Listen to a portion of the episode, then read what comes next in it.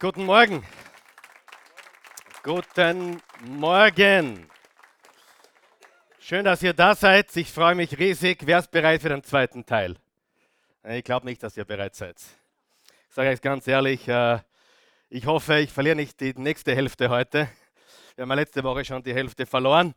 Nein, Spaß beiseite. Ich glaube, das ist sehr hilfreich, was wir hier tun, was wir hier vermitteln und vor allem auch sehr, sehr wichtig.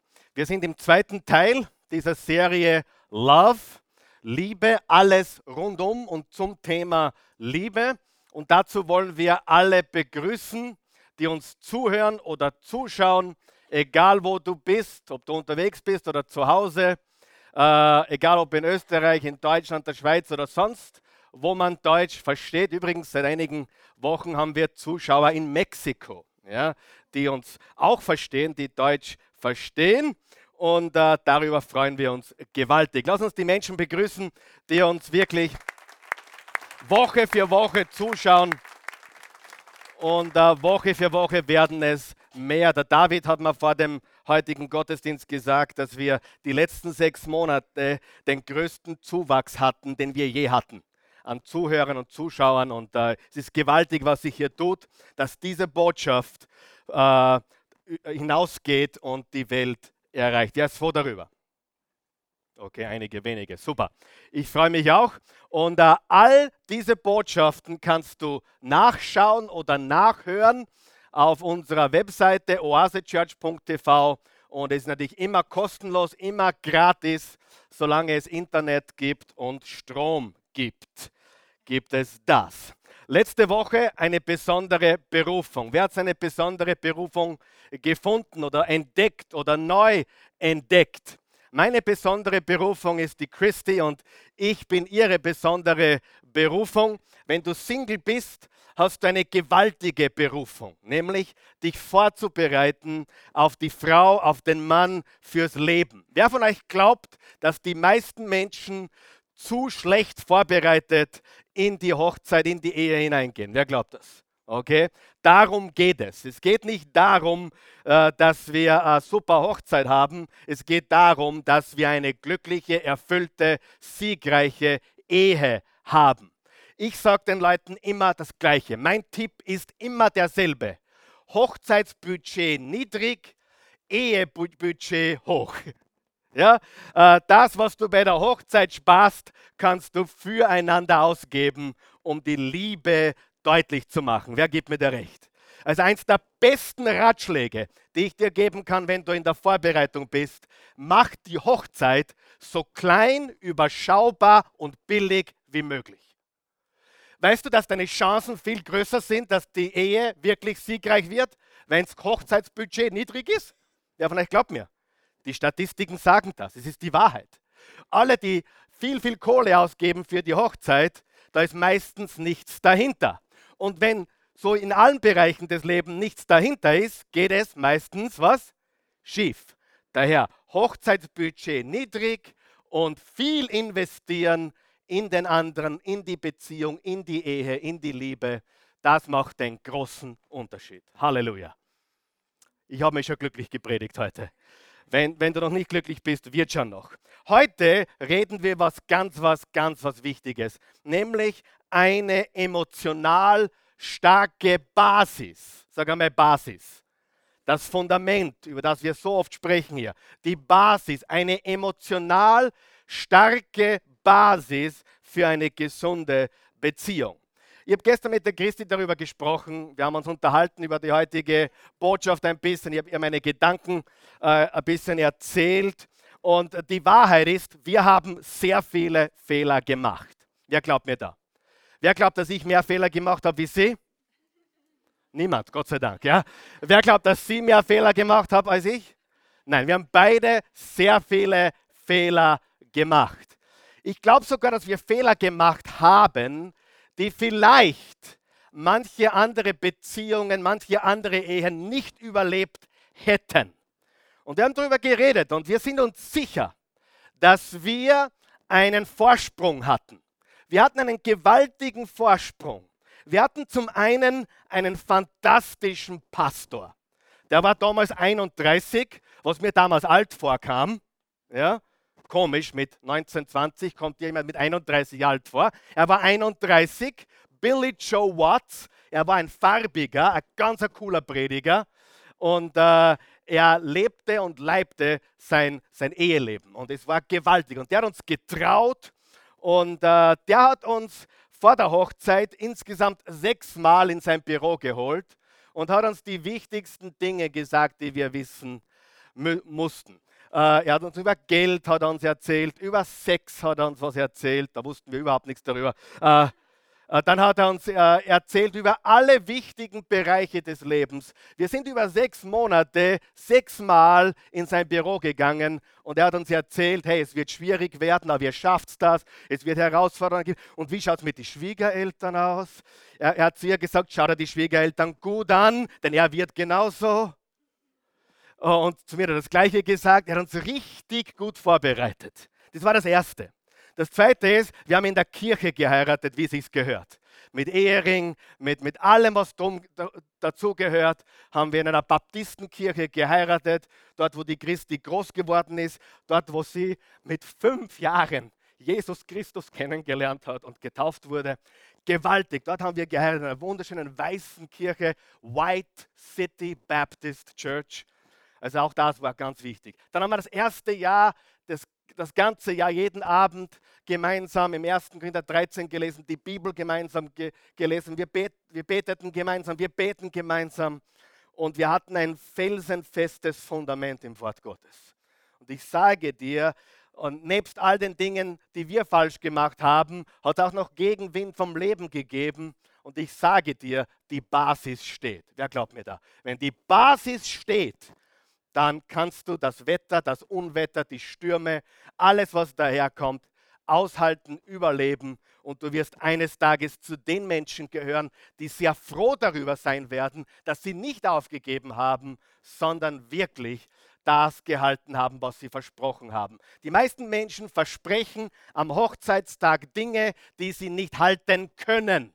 Du das gehört, was ich gesagt habe? Sie versprechen Dinge, die sie nicht halten können, weil sie nicht der Mensch sind, der sowas halten kann. Durch Höhen und Tiefen, durch Krankheit, durch Gesundheit, durch alle möglichen Unwetter. Aber wir haben es getan und ich glaube, äh, nach 26 Jahren Ehe und 28 Jahre, dass wir uns lieben und 29 Jahre, dass wir uns kennen, glaube ich, kann man nicht sagen, dass wir es geschafft haben, aber doch ziemlich viel geschafft haben. Glaubst du das? Also ich glaube schon. So, also wir hatten eine fantastische Ausgangsposition.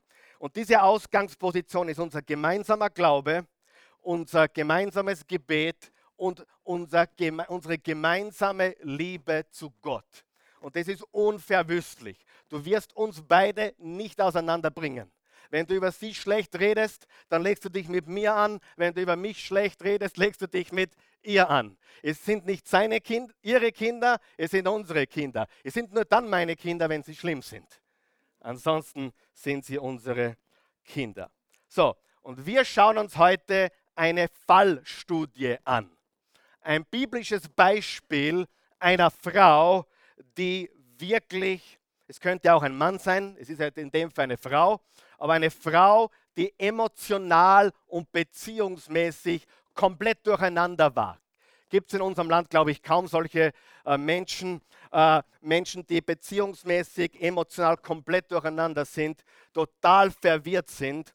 Und ich möchte das kurz lesen und da möchten wir diese Geschichte heute als Fallstudie dafür verwenden, um zu sehen, was macht Menschen emotional, emotional krank, beziehungskrank und wie können wir gesunden, wie können wir heilen. Bist du bereit? Dann nimm deine Outline zur Hand und lest da vorne bitte mit. Jesus verließ Judäa und kehrte nach Galiläa zurück. Sein Weg führte ihn auch durch Samarien, unter anderem auch nach Sychar. Dieser Ort liegt in der Nähe des Feldes, das Jakob seinem Sohn Josef geschenkt hatte. Jakob ist dieser, äh, das Enkelkind von Abraham im Alten Testament. Dort befand sich der Jakobsbrunnen. Müde von der langen Wanderung setzte sich Jesus an den Brunnen. Es war gerade Mittagszeit. Ganz kurz, ein bisschen Hintergrund. Im Norden Israels hast du Galiläa. Im Süden Israels hast du Judäa. Und damit mittendrin waren, war Samarien oder ist Samarien. Und die, die Juden meideten dieses Gebiet. Und sie gingen sogar drei Tage rundum herum, damit sie nicht durch Samarien gehen mussten, weil das waren die Ausgestoßenen. Das waren die, die Sektierer. Die hatten eine eigene Sekte gegründet. Die waren nicht äh, gläubige Juden. Und es war Mittagszeit und es war natürlich Wüste dort. Da kam eine Samariterin aus der nahegelegenen Stadt zum Brunnen, um Wasser zu holen. Jesus bat sie, gib mir etwas zu trinken. Denn seine Jünger waren in die Stadt gegangen, um etwas zu essen einzukaufen. Die Frau war überrascht, denn normalerweise wollten die Juden nichts mit den Samaritern zu tun haben. Sie sagte, du bist doch ein Jude, wieso bittest du mich um Wasser? Schließlich bin ich eine samaritische Frau. Ein Jude redete nicht mit einem Samariter. Das waren die Aussätzigen, das waren die Schmutzigen, das waren die Dreckigen und schon gar nicht in der damaligen Gesellschaft mit einer Frau. Das taten äh, jüdische Rabbi, wie Jesus einer war, ganz sicher nicht. Jesus antwortete, wenn du wüsstest, sag einmal, wenn du wüsstest, wenn du wüsstest, was Gott dir geben will und wer dich hier um Wasser bittet, würdest du mich um das Wasser bitten, das du wirklich zum Leben brauchst, und ich würde es dir geben. Aber Herr, meinte da die Frau, du hast doch gar nichts, womit du Wasser schöpfen kannst, und der Brunnen ist tief. Wo willst du denn das Wasser für mich hernehmen? Kannst du etwa mehr als Jakob, unser Stammvater, der diesen Brunnen gegraben hat? Er selbst, seine Kinder und sein Vieh haben schon daraus getrunken. Jesus erwiderte, wer dieses Wasser trinkt, wird bald wieder durstig sein. Wer dieses Wasser trinkt, wird bald wieder durstig, durstig sein. Ich bin ein Beweis dafür. Wer dieses Wasser trinkt, wird bald wieder durstig sein. Äh, wer aber von dem Wasser trinkt, das ich ihm gebe, der wird nie wieder Durst bekommen. Dieses Wasser wird in ihm zu einer Quelle, die bis ins ewige Leben hineinfließt. Dann gib mir dieses Wasser, Herr, bat die Frau, damit ich nie mehr durstig bin und nicht immer wieder herkommen und Wasser holen muss. Kurze Zwischenfrage, wer weiß, unsere Gesellschaft ist extrem durstig. Deswegen springen sie von einem Bett ins andere, von einer Beziehung zur anderen, von einer Sucht zur anderen, von einem Glas zum nächsten und sie werden aber nie satt, sie werden nie gestillt. Sie sind immer nur durstig. Wer von euch weiß, wenn man nach etwas süchtig ist und wieder hingreift, wird man noch süchtiger. Das heißt, der Durst wird nicht weniger, der Durst wird immer mehr. Wenn du dir einmal Sex, Drugs und Rock'n'Roll angewöhnt hast, kommst du sehr schwer davon weg. Denn das, was du begonnen hast, brauchst du immer mehr. Du brauchst es immer mehr. Und die Welt ist durstig. Diese Frau war und ist durstig gewesen. Jesus entgegnete, geh, ruf deinen Mann, dann kommt beide hierher. Jesus ist unfassbar, wie er da das Ganze vorbereitet. Er wusste alles schon, aber er ließ sich noch nichts anmerken. Ich bin nicht verheiratet. Jetzt wird es richtig lustig. Jetzt, da ist das Kabarett im ORF, nichts dagegen. Äh, ich bin nicht verheiratet, wandte die Frau ein. Das stimmt, erwiderte Jesus. Verheiratet bist du nicht. Jetzt pass auf, was hier steht. Fünf Männer hast du gehabt. Sag mal fünf Männer. Sag mal, das sind vier zu viele. Fünf Männer hast du gehabt. Wer von euch kennt Frauen oder Männer, die fünf Beziehungen hatten schon?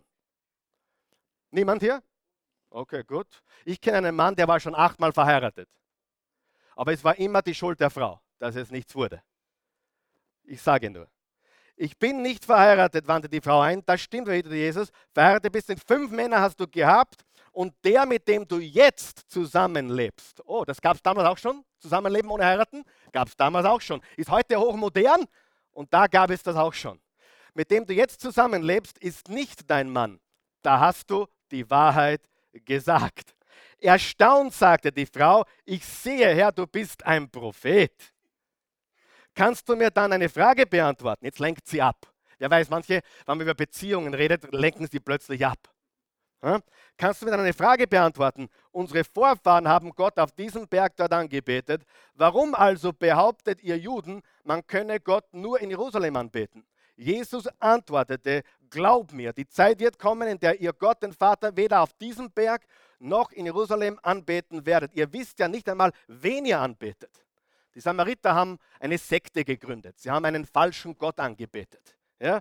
Sie, ihr wisst ja nicht mehr, wen ihr anbetet. Wir aber wissen, zu wem wir beten. Denn das Heil der Welt kommt von den Juden. Doch es kommt die Zeit, ja sie ist schon da, in der die Menschen den Vater überall anbeten werden, weil sie von seinem Geist und seiner Wahrheit erfüllt sind. Von diesen Menschen will der Vater angebetet werden. Denn Gott ist Geist und wer Gott anbeten will, muss von seinem Geist erfüllt sein und in seiner Wahrheit leben. Die Frau entgegnete, ja ich weiß, dass einmal der Messias kommen soll, der auch Christus genannt wird. Er wird uns schon alles erklären. Pass auf, da sagte Jesus, du sprichst mit ihm. Ich bin der Messias. Als seine Jünger aus der Stadt zurückkamen, wunderten sie sich, dass er mit einer Frau redete. Aber keiner fragte ihn, was willst du von ihr? Warum sprichst du mit ihr? Da ließ die Frau ihren Wasserkrug stehen, lief in die Stadt und rief allen Leuten zu, kommt mit, kommt mit, ich habe einen Mann getroffen, der alles von mir weiß. Vielleicht ist er der Messias. Neugierig liefen die Leute aus der Stadt zu Jesus. Sie war eine der ersten Evangelisten des Neuen Testaments für Jesus. Sie hat Jesus kennengelernt, sie ist Jesus begegnet und sie hat Jesus angebetet. Sie kam zu einem Mann, der der erste Mann war, der wirklich gut für sie war. Hast du das verstanden, was ich gesagt habe? Jesus war der erste, der wirklich gut zu ihr war. Die anderen fünf waren nicht gut zu ihr und der sechste war auch nicht gut zu ihr. Der wollte sie anscheinend nicht einmal heiraten. Wer von euch kennt diesen Satz? Wozu heiraten? Was soll dieser, was soll dieser Schein? Ja, diese Frau hat das erfunden. Ja? Weißt du, warum sie es erfunden hat? Weil es fünfmal nicht funktioniert hat. Meine eigene Mutter hat früher so geredet. Meine eigene Mutter, meine Eltern haben sich scheiden lassen, da war ich fünf Jahre alt. Und dann hat sie einen zweiten Mann geheiratet, äh, der äh, ihr gut gefallen hat und auch den, das endete die Entscheidung. Und dann hat sie so geredet, na, für, was ein, für was einen Schein, das bringt eh nichts. Und Gott sei Dank kann ich euch berichten, sie ist zum dritten Mal verheiratet und mit diesem Mann ist sie seit 30 Jahren zusammen. Halleluja. Bitte, bitte verwechseln nie die Zukunft mit der Vergangenheit. Hast du mich gehört? Hier, hier gibt es keine Schuld oder Schuldzuweisung oder Verdammnis oder was hast du alles verbockt oder falsch gemacht. Hier gibt es Heilung und Wiederherstellung. Egal, wo, de, wo, du herkommst, egal wie oft du geschieden warst oder geschieden bist, egal mit wie vielen Männern oder Frauen du geschlafen hast oder zusammengelebt hast, hier gibt es keine Verdammnis. Hier gibt es nur Hilfe und das Zeigen des richtigen Weges. Ist das okay?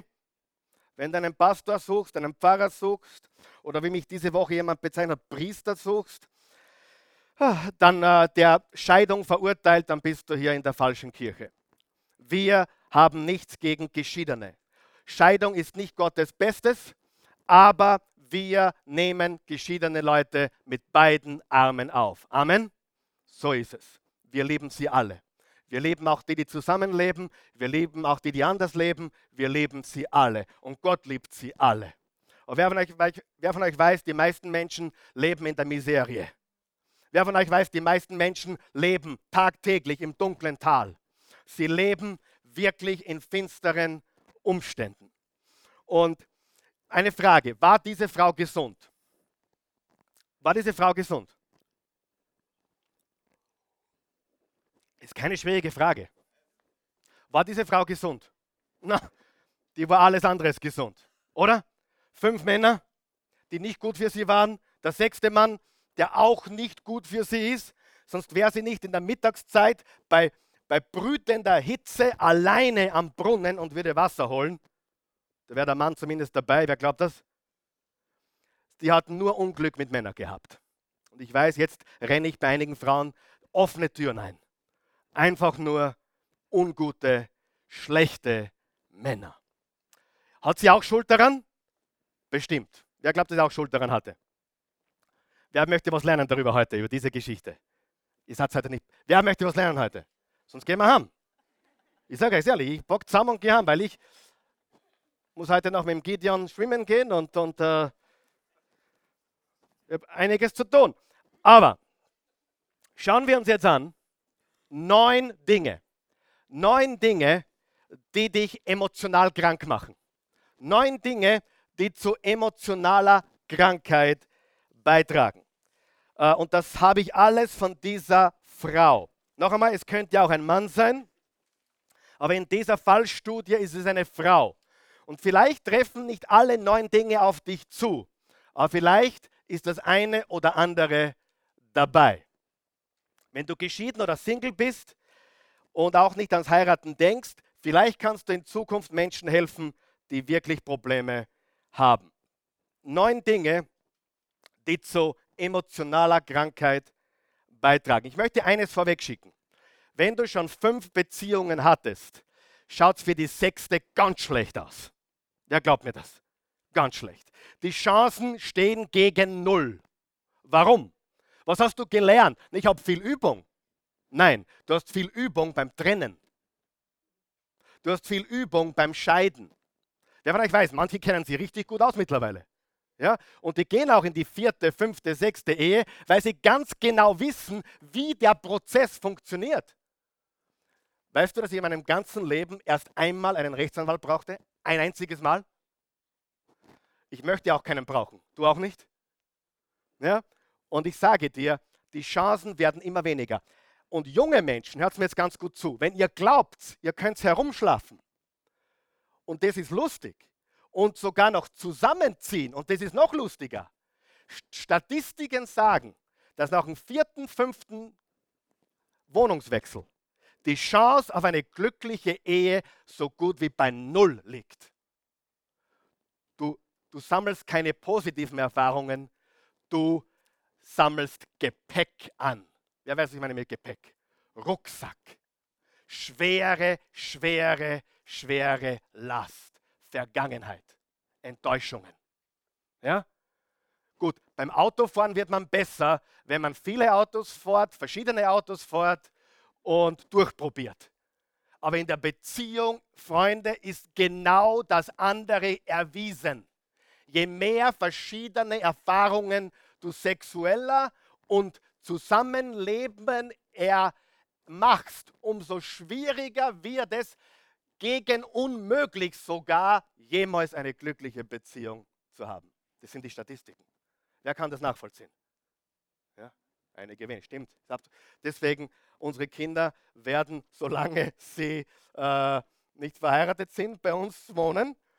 Äh, außer sie sind über 30, dann schmeißen wir es aus. Ja? Und das geht auch. Aber eines ist klar, das ist nicht, wie es funktioniert. Freunde, wir leben in einer Gesellschaft, die tun Dinge, die nicht funktionieren. Und viele sind jung und sie glauben, sie können das austricksen, sie wissen es besser. Aber eines Tages kommt der Tag, da wirst du beziehungsmäßig geschädigt sein. Und wenn du 35, 40, 45 bist, stehen die Chancen sehr hoch, dass du bereits beziehungsmäßig geschädigt bist. Ja oder nein? Darf ich fragen, wer ist so ehrlich und sagt, er ist beziehungsmäßig geschädigt? Okay, zwei ehrliche. Habe ich recht, was ich sage? Ja, eine junge Dame, die sagt, ja, absolut recht. Das ist die Wahrheit. Und wir müssen weise werden. Wir müssen weise werden. Im März mache ich eine Botschaft, da geht es um drei Arten von Menschen. Es gibt drei Arten von Menschen auf dieser Welt. Es gibt böse Menschen. Was es gibt böse Menschen? Ist dir das noch nicht aufgefallen, dass es Terror, Terror ist böse? Eine Frau zu schlagen ist böse. Eine Ehe zu brechen ist böse. Nur so nebenbei. Lügen ist Hallo? Wer von euch glaubt, dass es böse Menschen gibt? Oder dass es auch Menschen gibt, die Böses tun? Ja oder nein? Gut. Wir werden reden über böse Menschen, über törichte Menschen. Es gibt Menschen, die meinen nicht böse, sie sind nur strohdumm. Richtig? Und weil sie strohdumm sind, machen sie immer wieder den gleichen Schaf, wie man in Wien sagt. Schmarren, wie man in Deutschland sagt. Es, gibt böse Menschen, es gibt törichte Menschen. Welches Buch in der Bibel redet sehr viel über törichte Menschen? Die Sprüche Salomos. Und dann gibt es weise Menschen. Böse Menschen werden von dämonischen Mächten gesteuert. Ich werde immer wieder gefragt, wie tun Menschen so unfassbar Böses? Die werden vom Teufel gesteuert, ganz einfach. Oh, wirklich? Teufel? Ja, die werden von satanischen Mächten gesteuert. Kein Mensch normal kann sowas tun, oder? Du glaubst nicht an dämonische Mächte? Wach auf. Überall siehst du sie, die Auswirkungen davon. Der Terror bebt ja, und, und tobt. Und böse Menschen tun böse Dinge. Törichte Menschen tun dumme, dumme Dinge, törichte Dinge. Und dann gibt es weise Menschen. Und weise Menschen sind vom Geist Gottes geleitet. Deswegen sind sie weise. Weise Menschen beten, sie lesen das Wort Gottes, sie suchen Gott. Sprüche 1, Vers 7, der Anfang der Weisheit ist die Ehrfurcht vor Gott. Halleluja. Ah, die Einleitung wird wieder länger, aber es macht ja nichts, oder? Hilft das jemandem heute? So, ich sage dir die Wahrheit. Ich weiß, wovon ich spreche. Es gibt nicht viele Themen, wo ich wirklich weiß, wovon ich spreche, aber das ist eines. Ich kenne mich hier wirklich aus. Ja, vielleicht bist du Doktor der Psychologie. Ich gratuliere dir, da kenne ich mich nicht so aus. Vielleicht bist du Doktor der Medizin oder bist du Chirurg oder so. Super, ich bewundere dich. Vielleicht kannst du wunderbare Bilder malen und bist ein kleiner Picasso. Herrlich. Aber dieses, das ist mein Thema. Versteht ihr das? Das ist mein Thema. Ich kenne mich aus. Und das ist nicht arrogant, das ist einfach, wie es ist. Ich kenne mich wirklich aus. Darum bitte hört zu. Können wir von dieser Frau was lernen? Wer will von dieser Frau was lernen? Hat sie Fehler gemacht? Wer von euch ahnt, die war verzweifelt? Puh. Das erste ist Vereinsamung. Vereinsamung. Sie war abgeschnitten. Ähm, sie war offensichtlich abgeschnitten, sonst wäre sie nicht alleine zum Mittag in der Hitze dort am Brunnen gewesen. Das ist Wüste dort. Wer war schon mal dort in Israel im Sommer? Das ist Wüste. Das ist heiß. Heiß, heiß, heiß. Und dort dehydriert man sehr, sehr schnell. Die, die, die, die angesehenen Frauen, die verheirateten Frauen, die sind in der Früh, früh in der Kühle zum Brunnen gekommen. Nur die Ausgestoßenen kamen zum Brunnen in der brütenden Mittaghitze. Sie war eine davon. Übrigens,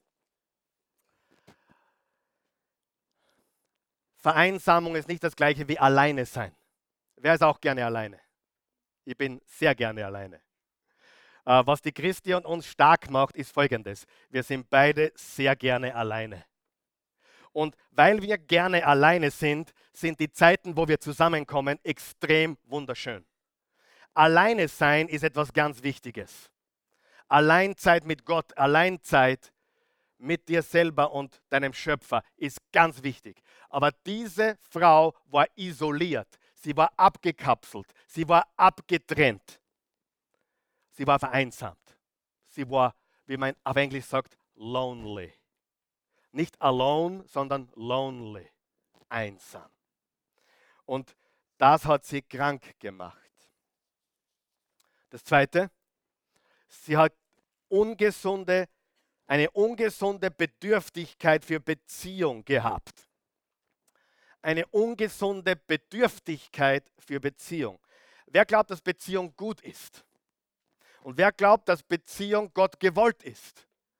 Gott hat am Anfang gesagt, es ist nicht gut, dass der Mensch alleine ist.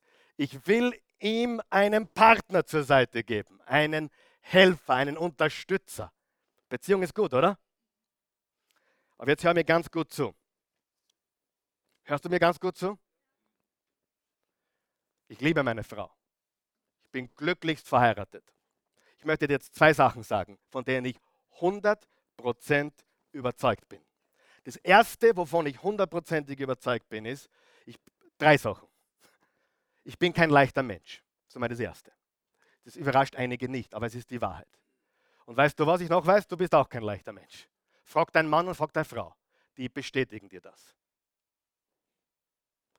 Du bist kein leichter Mensch.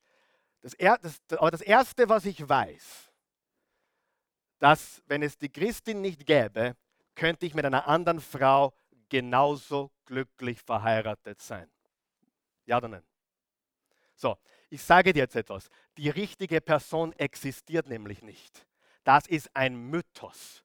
Gott rollt nicht die Würfel im Himmel und sagt, Karl Michael, Christi, geschaffen im Himmel. So funktioniert es nicht. Du, wer, wer, ist, wer ist bereit, logisch mit mir zu denken? Bist du, okay, jetzt überleg da mal, ich, ich hätte, die Christi wäre die falsche gewesen. Nur eine Hypothese, ja? Okay, folgst du mir noch? Jetzt sind wir verheiratet und wir sind die Falschen füreinander, weil wir haben es beide verpasst. Sie hätte den Jimmy heiraten sollen und eh die Susi. Wie dumm kann man sein? Wir haben es verbockt für immer. Jetzt haben, wir, jetzt haben wir das falsche Ehepaar. Logischerweise haben wir jetzt die falschen Kinder. Die ganze Welt ist im Allerwertesten. Weil jetzt wird nichts mehr wie vorher, weil falsche Partner, falsche Kinder, aus ist. Komplett unlogisch. Ich sage dir, wie es funktioniert. Zwei Menschen treffen sich. Na, zwei schwierige Menschen treffen sich.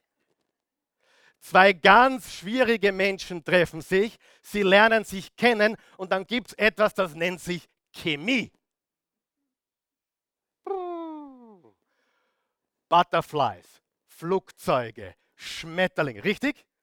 So ein guter Anfang, aber das reicht nicht. Wer weiß, dass das nicht reicht? Gut, da machen uns einig, oder? Das reicht nicht. Aber wer von euch glaubt, das gehört unbedingt dazu? Lavi-davi, uh, sweetie.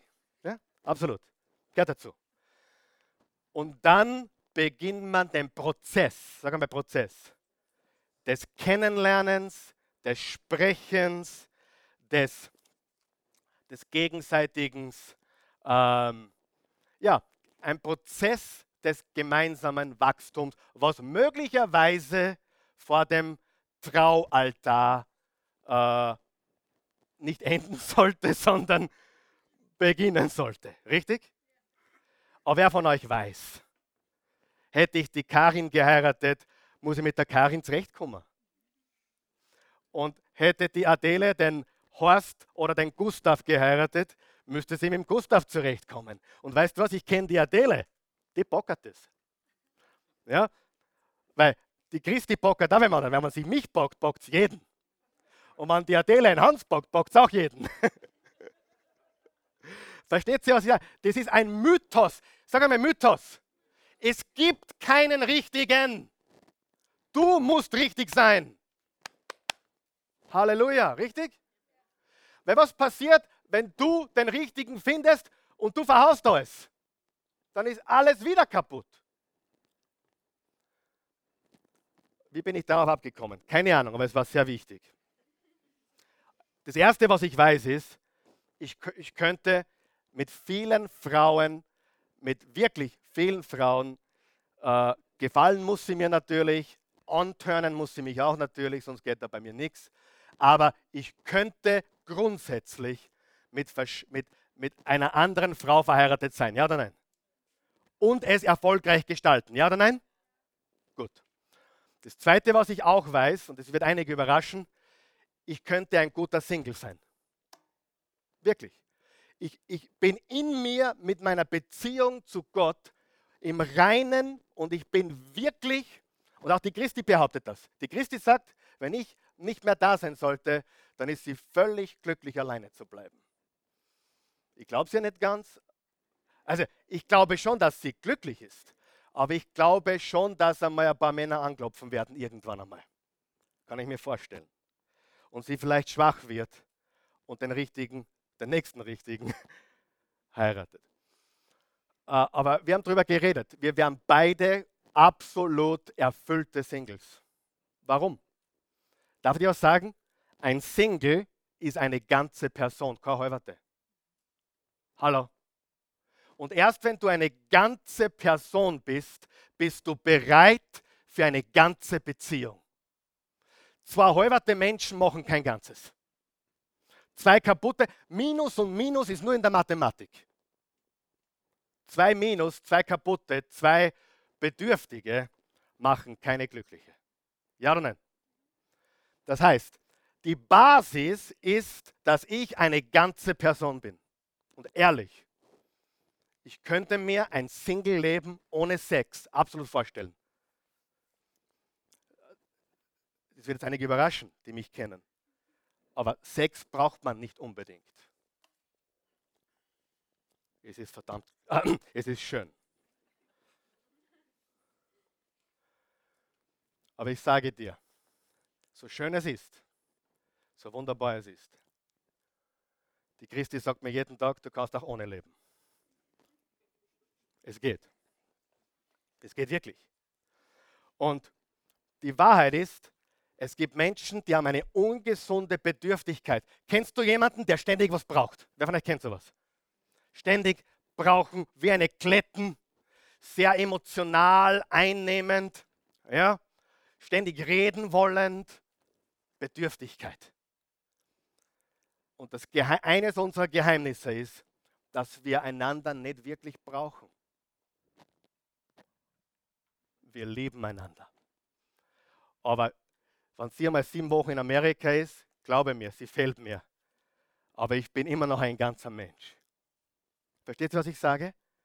Es gibt Menschen, die springen von einer Beziehung in die nächste, weil sie kein, nicht das Gefühl haben, sie sind ein ganzer Mensch. Sie haben das Gefühl, sie brauchen jemanden, der sie komplementiert. Und das stimmt nicht. Brauchst du nicht. Jesus war Single sein ganzes Leben lang, oder? Der Apostel Paulus war Single sein ganzes Leben lang. Bitte nicht falsch. Ich will nicht sagen, bleib Single. Bitte heiratet. Es ist wunderschön. Aber du kannst als Single glücklich sein. Und vor allem, glaub mir eines. Single ist besser als ein Teufel heiraten. Ja oder nein? Single ist besser als die Jezebel zu heiraten. Viel besser. Es gibt schlimmer als nicht, als, als, als äh, nicht verheiratet zu sein, nämlich mit der Katastrophe zusammen zu sein. Und dafür sollten wir uns schützen, richtig? Und es ist völlig biblisch. Was hat Paulus gesagt in Philippa 4, Vers 13? Ich vermag alles durch Christus. Er hat gesagt, ich kann, ich kann viel haben, ich kann wenig haben. Und ich sage dir, ich habe das Gefühl, ich kann verheiratet sein, ich kann Single sein, ich kann mit einer Frau Sex haben, viel Sex haben, ich kann auch ohne Sex leben. Ich habe das Gefühl, ein ganzer Mensch zu sein, ein gesunder Mensch zu sein. Und der Grund, warum Menschen Beziehungsprobleme haben, ist, weil sie nicht gesund sind. Guy, stimmt das? Sind nicht gesund. Und wenn ungesunde Menschen zusammenkommen, dann ist es eine Katastrophe. Und darüber wollen wir jetzt noch ein paar Sachen sagen. Das Dritte, was man bei dieser Frau sieht, ist, sie hat keine hilfreiche Familie. Keine hilfreiche Familie. Sie hat ja keine Unterstützung. Keine Unterstützung von irgendwo. Was ich an der Christi so schätze, ist, ihre Eltern wohnen in Amerika, meine Eltern wohnen in Deutschland. Und wir haben eigentlich keine Familie hier. Und sie hat trotzdem das wunderbar gemeistert. Aber bei, bei, ihr, bei dieser Frau sieht man, dass es wird keine Familie erwähnt, es werden Kinder nicht erwähnt. Sie ist alleine in der Mittagssonne. Diese Frau ist wirklich schlecht beisammen. Und wie soll sie eine gute Beziehung lernen, wenn sie es in der eigenen Familie nicht gesehen hat? Das Wichtigste, was ich hoffe, dass meine Tochter meine Söhne mitnehmen von zu Hause, ist nicht, dass wir perfekt sind, weit weg davon, aber dass eine glückliche, erfüllte Beziehung möglich ist und erstrebenswert ist. Aber wisst ihr, wir leben in einer Zeit, da sieht man das gar nicht mehr. Wer sieht heute noch eine gesunde, glückliche Beziehung? Ich bin Patchwork aufgewachsen. Die meisten wachsen so auf. Die meisten in der Schule haben drei Eltern. Zwei Väter, eine Mutter, zwei Mütter, einen Vater. Manche haben sogar vier Eltern. Dann haben sie auch acht, acht Großmütter und acht Großväter. Es ist, es ist, wir leben in, in, in unglaublichen Zeiten, richtig? Und darf ich dir was sagen? Ich will jetzt da nicht zu übergeistlich werden, aber ich habe die Bibel studiert jetzt seit 33 Jahren und das Wort Gottes sagt uns, wenn die Ehe und Familie verachtet wird, hör mir jetzt ganz gut zu, in einer Kultur, wo Ehe und Familie verachtet wird, geht es bergab. Studier die Geschichte, studier die Bibel, wo Ehe und Familie verachtet wird, wo Kinderkriegen verachtet wird, geht es bergab. Wer von euch glaubt, die Familie muss wieder an ihren Platz? Und, die und wir sollten es wieder richtig machen. Wer von euch weiß, die richtige Reihenfolge ist wichtig. Ich, ich habe mich heute geduscht, ich habe mir heute Deo aufgetragen, ich habe mir heute mein Gesicht eingeschmiert, ich habe mich nicht rasiert. Aber ich habe mich auch angezogen. Wer von euch glaubt, die Reihenfolge ist wichtig? Ich habe mich Zuerst geduscht und dann angezogen, nicht angezogen und dann geduscht. Ja, aber wir, wir machen es zuerst so und dann so. Nein, du machst es falsch. Glaub es mir. Du bist jung, du glaubst, du weißt alles besser. Und, und wir lieben uns so sehr und so weiter. Aber glaub es mir, wenn du zu den Menschen, vielleicht willst du gar nicht, aber wenn du zu den Menschen gehören willst, die eines Tages auf 50, 60 Jahre Gemeinsamkeit zurückblicken und sagen, wir gingen durch dick und dünn, durch hoch und tief, durch Berg und Tal und wir lieben uns mehr wie am ersten Tag. Wenn du zu diesen Menschen gehören willst, dann muss die Reihenfolge stimmen. Wer glaubt mir? Du musst es richtig machen. Du musst es richtig machen. Sie hatte keine hilfreiche Familie. Da war, sie hatte kein Vorbild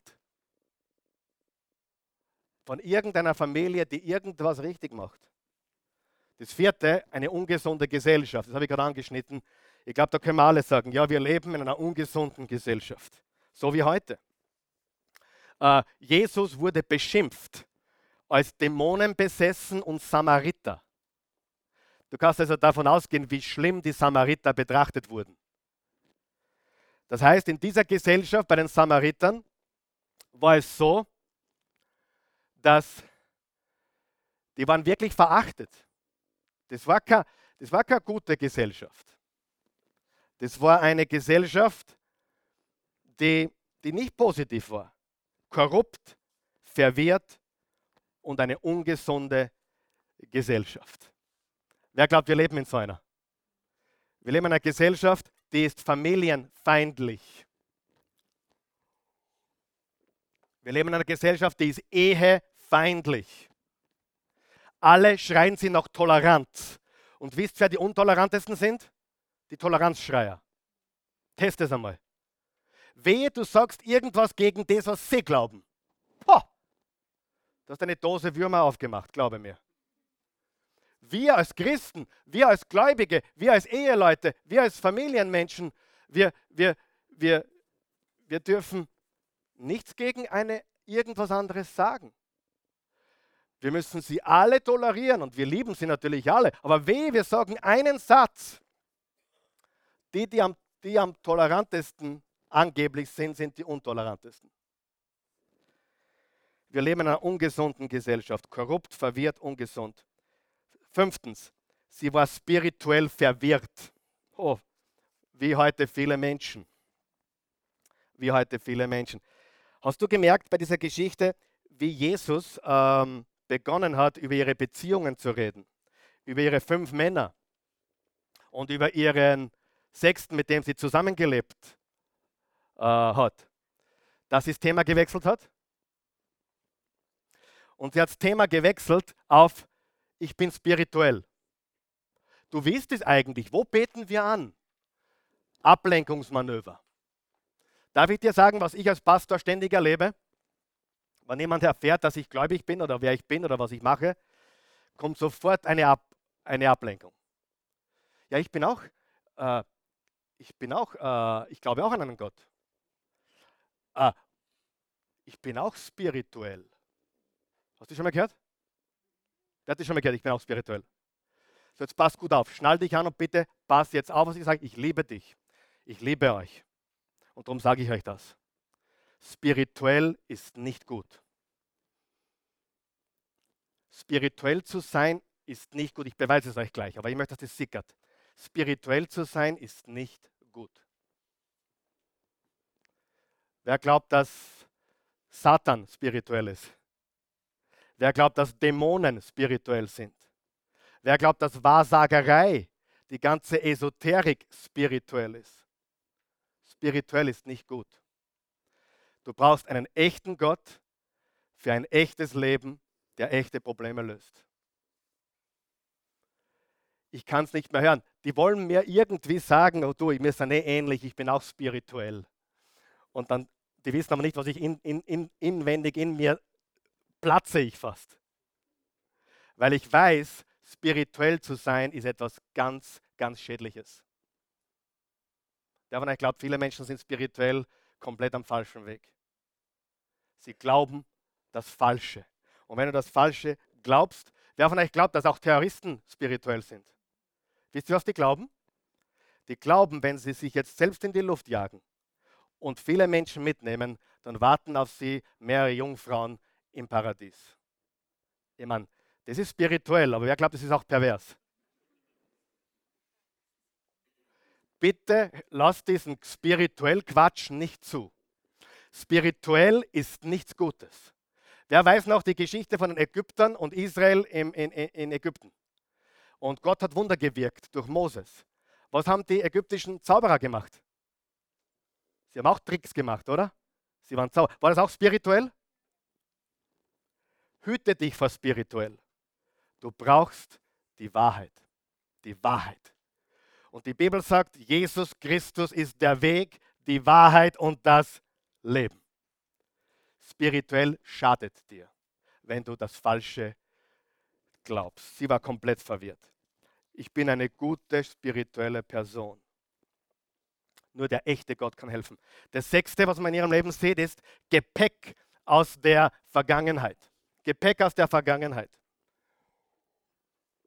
Verletzungen, Wunden, Trauma. Egal wie viele Beziehungen du schon hattest, eine einzige genügt, um verletzt zu sein, um traumatisiert zu sein, um Wunden zu haben. Was, macht der meiste, was machen die meisten Menschen?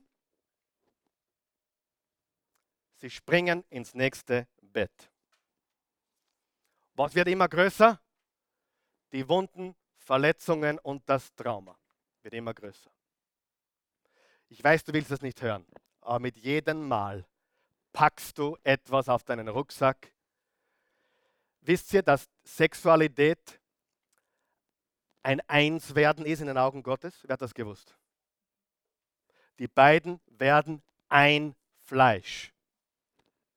Ein Einswerden. Und jetzt stell dir vor, ich habe eine Geschichte gehört von einem Pastorfreund von mir, der hat mir Folgendes erzählt. Er hat ein, ein, ein junges Mädchen in seiner Gemeinde, die war nicht die bravste, die hat einen Freund, nicht der erste, sondern einer, von, einer schon in einer gewissen Reihenfolge. Und der Pastor fragte sie, schläfst du mit ihm? Sie sagte, ja, wir schlafen miteinander. Dann sagte er, okay, betet ihr zusammen? Sagt sie, nein, das ist zu intim.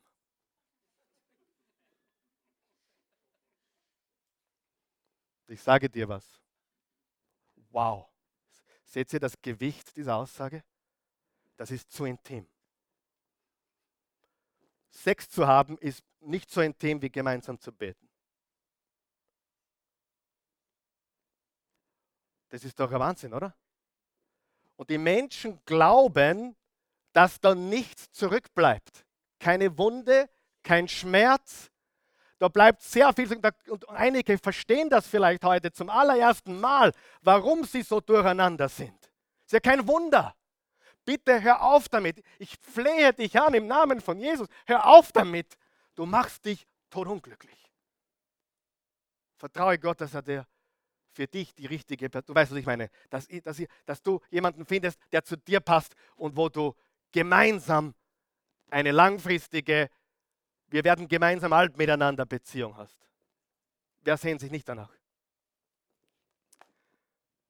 Es, ist, es ist ein Wahnsinn, was Menschen glauben.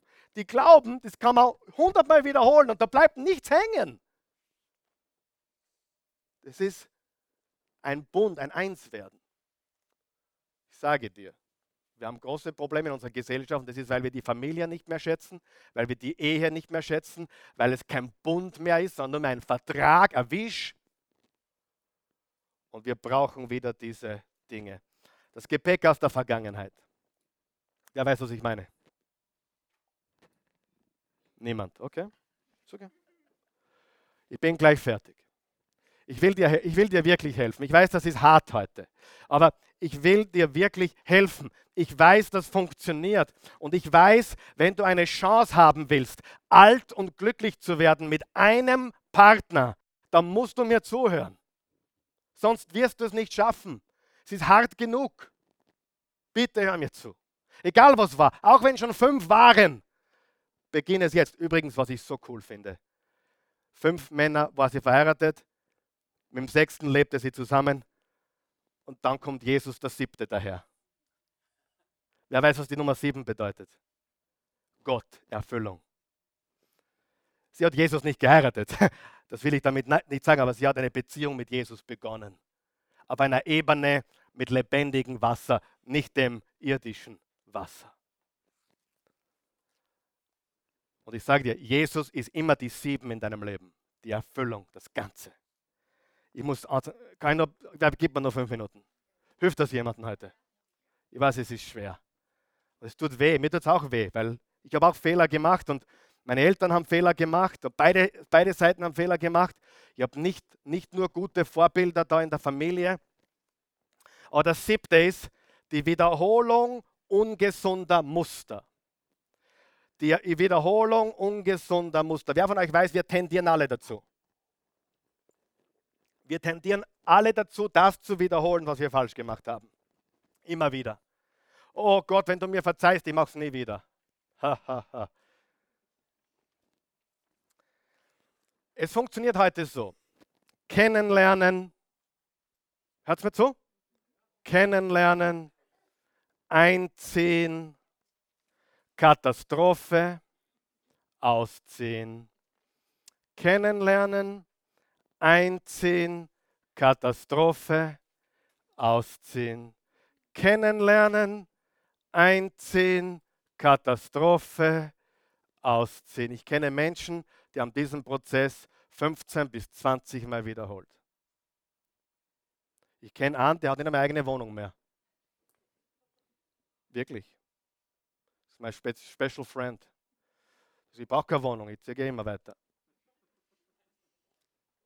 Wer von euch glaubt, dass der irgendeine Chance hat, irgendwann einmal eine glückliche Ehe zu führen? Der macht in jungen Jahren alles kaputt. Alles.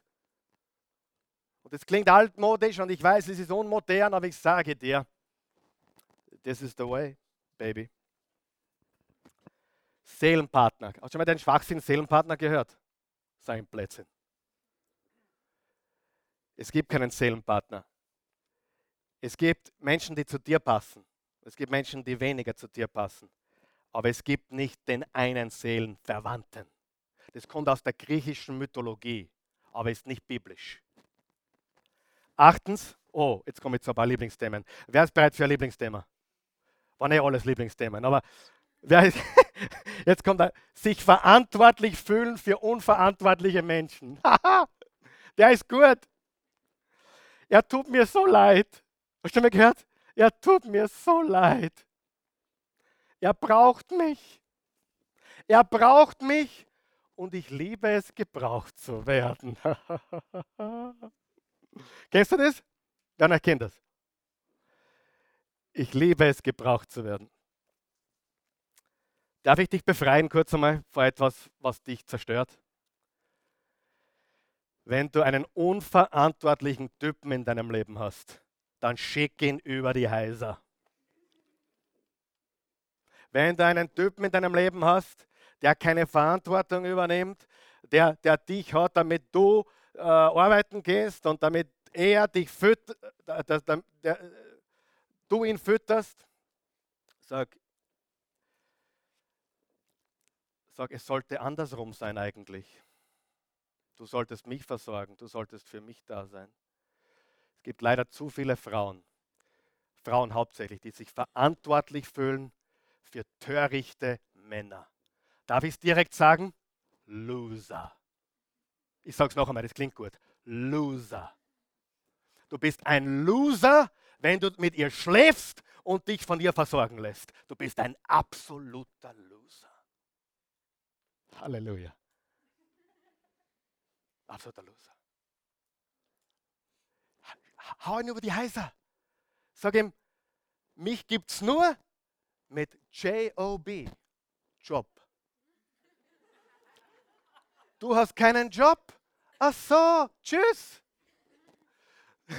Du versorgst mich.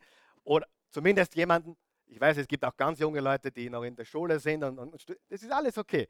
Aber wer von euch weiß, das Anliegen des Mannes muss es sein, seine Frau zu verteidigen, zu beschützen, zu versorgen und alles für sie zu tun. Ja oder nein? Und es gibt so viele, die fühlen sich verantwortlich für unverantwortliche Loser. Absolut. Danke für Ihre Begeisterung. Und dann gibt es noch einen, einen, einen neunten Punkt und der heißt Missbrauch zulassen. Das ist dann die Steigerung von allem. Und Freunde, da hört sich alles auf. Wenn meistens die Frauen natürlich wieder in dem Fall, es gibt es auch umgekehrt übrigens. Ich weiß, da sind, da sind auch ein paar Frauen in diesem Raum, die beherrschen ihre Männer. Das weiß ich. Ja? Der Mann hat gar nichts zum Möden. Ja? Das weiß ich. Ich bin nicht auf der Müllsuppen dahergeschwommen. Und glaube mir, ich kenne dich. Warum kennst du mich? Ich sehe es. Heute ist niemand da. Ah, aber Missbrauch zulassen. Missbrauch zulassen. Es gibt körperlichen Missbrauch. Karl Michael, Pastor, was tue ich, wenn mein Mann mich schlägt? Muss ich ihm vergeben? Vergib ihm, aber ruf die Polizei. Aber wenn ich ihm vergebe, kann ich nicht die Polizei rufen. Doch, das sind zwei verschiedene Dinge. Vergib ihm, weil er arm ist, aber ruf die Polizei, damit eine höhere Gewalt eingreift. Ja? Wenn du dich schlagen lässt, dann lässt du Missbrauch zu und du machst dich mitschuldig. Lass nicht zu. Missbrauch ist satanisch.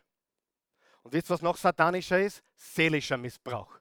Das nennt man Manipulation. Du kannst ohne mich gar nicht mehr. Wenn du nämlich weggehst, dann bist du ganz alleine und ich drehe alles ab.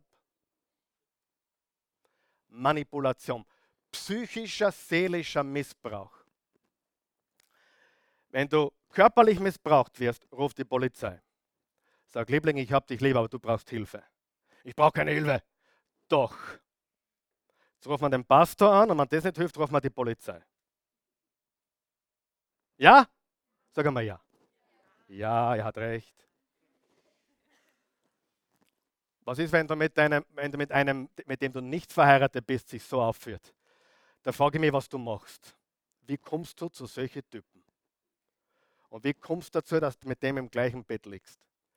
Wenn du missbraucht wirst, körperlich oder seelisch, dann ergreife die Flucht gestern, nicht heute.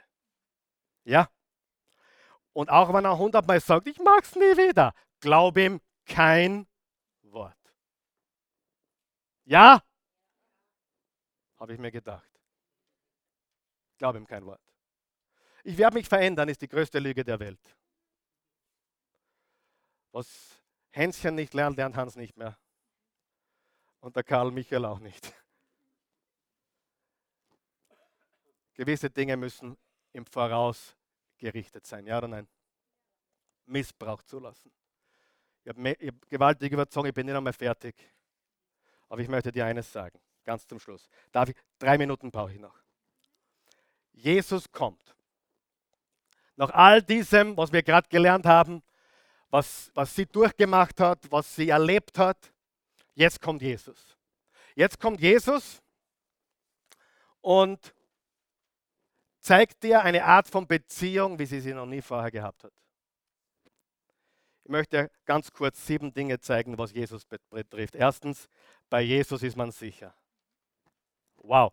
Willst du das ideale Vorbild eines Mannes kennen? Jesus. Jesus hat nie manipuliert. Jesus hat ihr keine Angst gemacht. Jesus hat, hat gar nichts getan, außer ihr geholfen. Jesus sucht ungesunde Menschen. Er sucht ungesunde Menschen. Ich bin froh darüber. Darf ich dir was verraten? Ich bin, ich bin ein ungesunder Mensch. Ich brauche dringend Jesus in meinem Leben.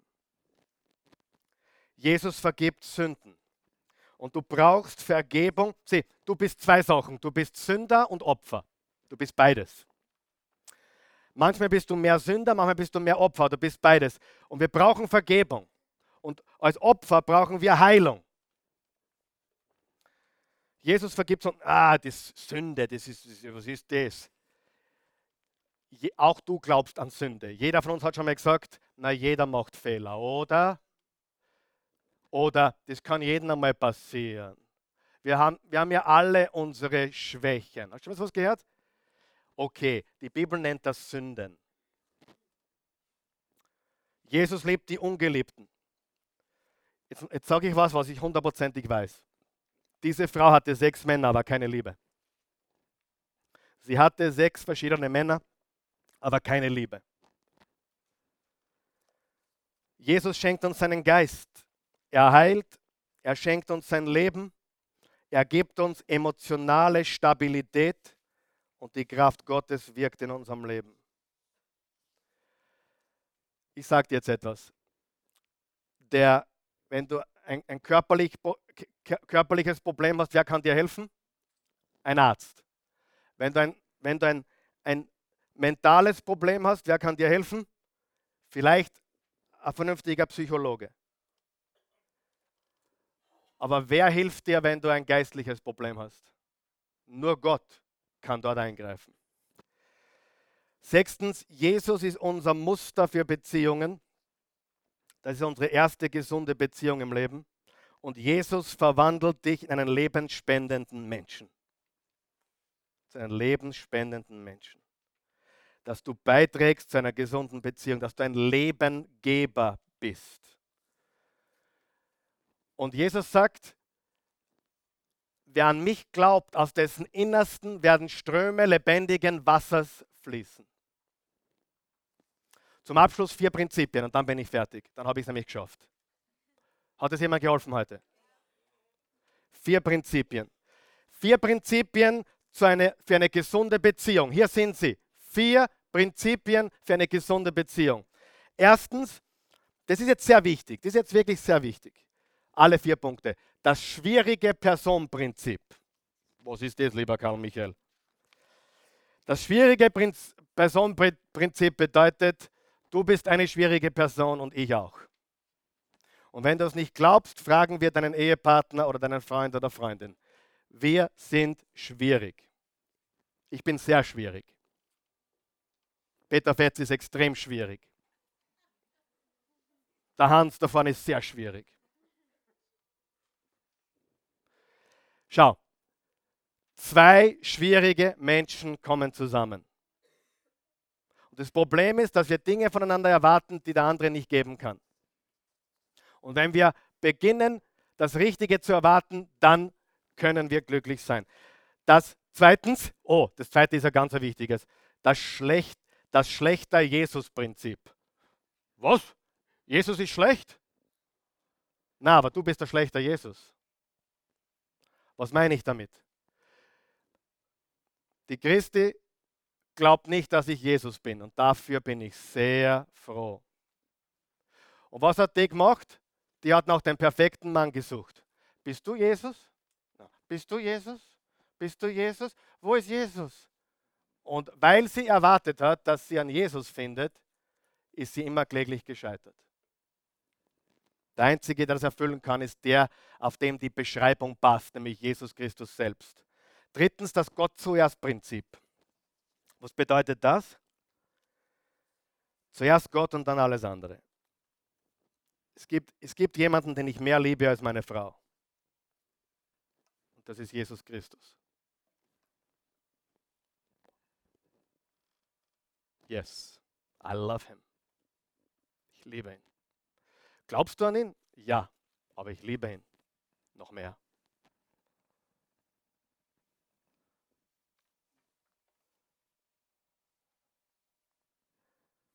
Und viertens, das Ich bin ein Samariter-Prinzip. Du und ich, wir sind diese Frau.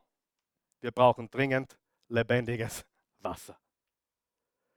Du und ich, wir alle brauchen lebendiges Wasser. Stimme auf.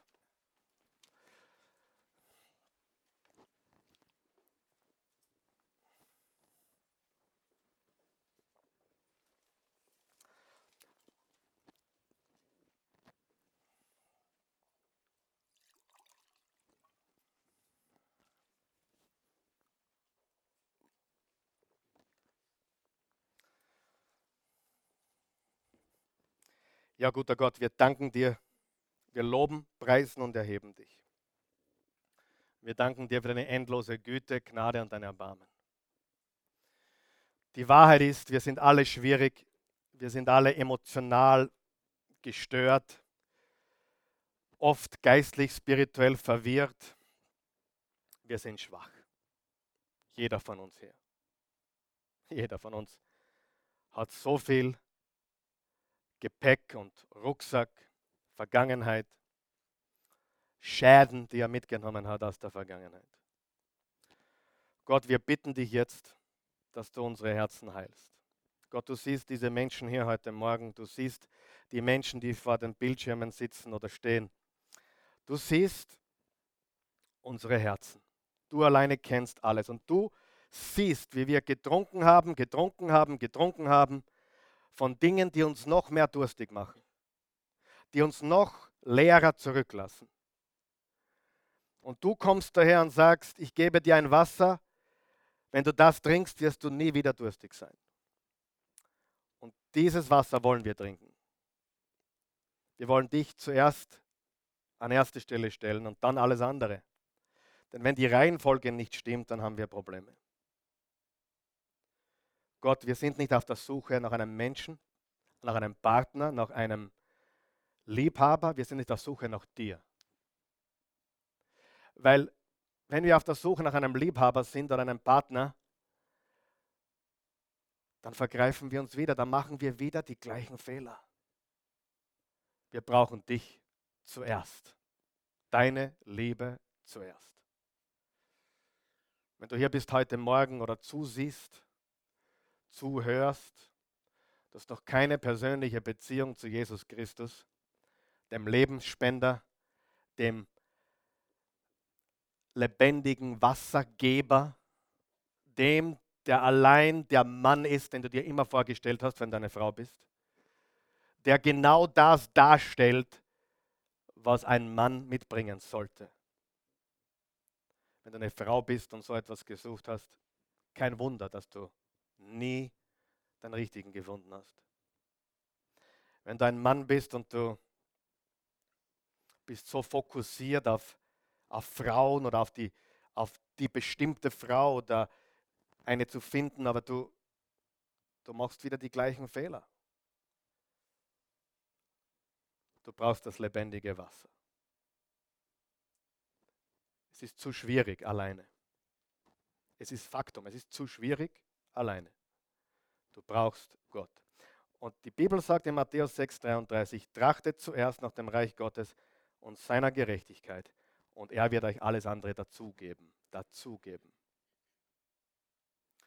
Ich bin der hundertprozentigen Überzeugung, dass als ich Gott suchte als 18-, 19-Jähriger, wie noch nie in meinem Leben, ich habe die Bibel studiert, ich habe Gott gesucht, ich habe nicht nach einer Frau gesucht, wirklich nicht. Und wer kam in mein Leben? Die Frau, mit der ich heute noch immer verheiratet bin. Ich habe nicht nach ihr gesucht. Ich habe Gott gesucht. Wow, die Reihenfolge. Vielleicht ist dein erster Schritt, Christ zu werden. Du, du hörst mir jetzt schon wochenlang zu oder du bist schon länger online dabei und ob ich, wenn ich dich fragen würde, bist du Christ? Glaubst du an Christus? Glaubst du an Jesus? Hast du dir die Sünden vergeben lassen? Hast du neu begonnen durch ihn? Du könntest gar nicht antworten. Du, weißt, du würdest wahrscheinlich sagen, weiß ich nicht oder nein. Das ist der erste Schritt und den möchte ich jetzt mit dir gemeinsam gehen. Sieh, unser Leben mit Gott ist ein Gehen. Wir gehen mit ihm. Und gehen bedeutet Schritte zu machen. Und der erste Schritt ist Jesus annehmen. Machen wir das zuerst. Wer will, der soll das jetzt tun. Guter Gott. Ich komme zu dir. Ich glaube, dass du mich liebst. Dass du Jesus gesandt hast, um für mich, für mich, um meine Schuld, um meine Sünden zu sterben. Jesus, vergib mir, schenk mir einen neuen Anfang. Ich deklariere jetzt, du bist mein Herr. Du bist mein Erlöser. Du bist mein Retter. Befreie mich von meinen Sünden. Tilge meine Vergangenheit. Erfülle meine Gegenwart und sichere meine Zukunft. Schenk mir Weisheit, damit ich die richtigen Schritte mache. Ich bin ein Kind Gottes, weil ich an dich, Jesus, glaube. Das war Schritt Nummer eins. Schritt Nummer zwei, sind einige hier, die schon lange glauben oder länger glauben, aber ihr lebt töricht. Ihr lebt einfach töricht. Ihr tut Dinge immer wieder und immer wieder und immer wieder und immer wieder das Gleiche. Und ihr könnt es euch nicht ändern. Schritt Nummer zwei ist, eine weise Person zu werden. Auf die Knie zu gehen und Gott um Weisheit zu bitten. Wenn du das möchtest, bitte bete mit mir, guter Gott. Ich mache viele törichte Dinge. Ich will nicht mehr. Will weise werden. Fülle mich mit deiner Weisheit, der Weisheit Gottes. Das weltliche Wissen und die weltliche Weisheit ist so töricht, so arrogant. Aber deine Weisheit ist demütig, einsichtig. Und das will ich werden. Verändere mein Herz. Mach mich zu einem Weisen. Menschen. Gute Entscheidungen zu treffen. Ich will eines Tages auf ein Leben zurückblicken. Ohne Reue. Wissend. Ja, ich habe Fehler gemacht. Aber ich wurde ein weiser Mann, eine weise Frau. Ich blicke zurück auf ein Leben, das mich mit Freude erfüllt. In Jesu Namen. Amen. Amen. Gott ist gut. Gib mir Jesus einen Applaus.